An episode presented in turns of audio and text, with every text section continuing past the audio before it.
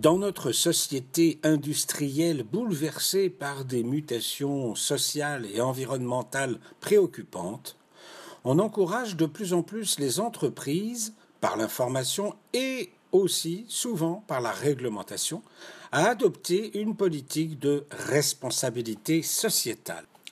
À vrai dire, le concept remonte déjà loin dans le temps. Il est né aux États-Unis dès les années 60 sous la plume de George Goider, qui en 1961 a publié un livre remarqué sur l'entreprise responsable. Avant lui, au début de la décennie précédente, Howard Bowen évoquait la responsabilité sociale de l'homme d'affaires, mais c'est une erreur couramment répandue aujourd'hui que de le relier à la RSE dans la mesure où Bowen, en définitive, ne se démarquait guère de la doctrine sociale chrétienne élaborée depuis le XIXe siècle.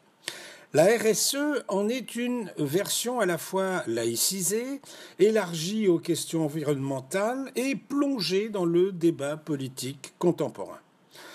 Aujourd'hui, la pensée de Goider ne suffirait pas à recouvrir l'étendue des exigences de la RSE, qui n'invoque pas une responsabilité sociale, mais plus largement une responsabilité sociétale, la mesure de l'impact environnemental de l'activité, donc l'utilisation de technologies plus propres, mais aussi la recherche de meilleures conditions de travail, le dialogue social, l'emploi local, la lutte contre la corruption, l'éco-conception des produits et des prestations, la recherche de la diversité sociétale, la poursuite de la pérennité face à la financiarisation et ses conséquences sur l'emploi.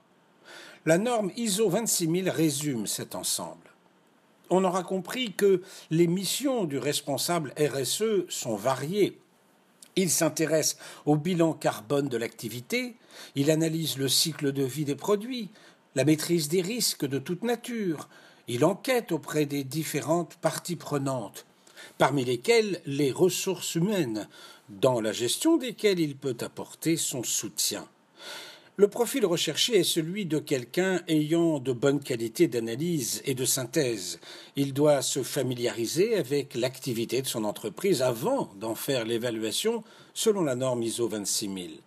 Il doit avoir appris à bien communiquer avec les différents acteurs, depuis le management jusqu'aux exécutants et même à l'extérieur de l'entreprise, auprès des institutionnels comme auprès du marché en général, dont il doit connaître l'évolution et les attentes.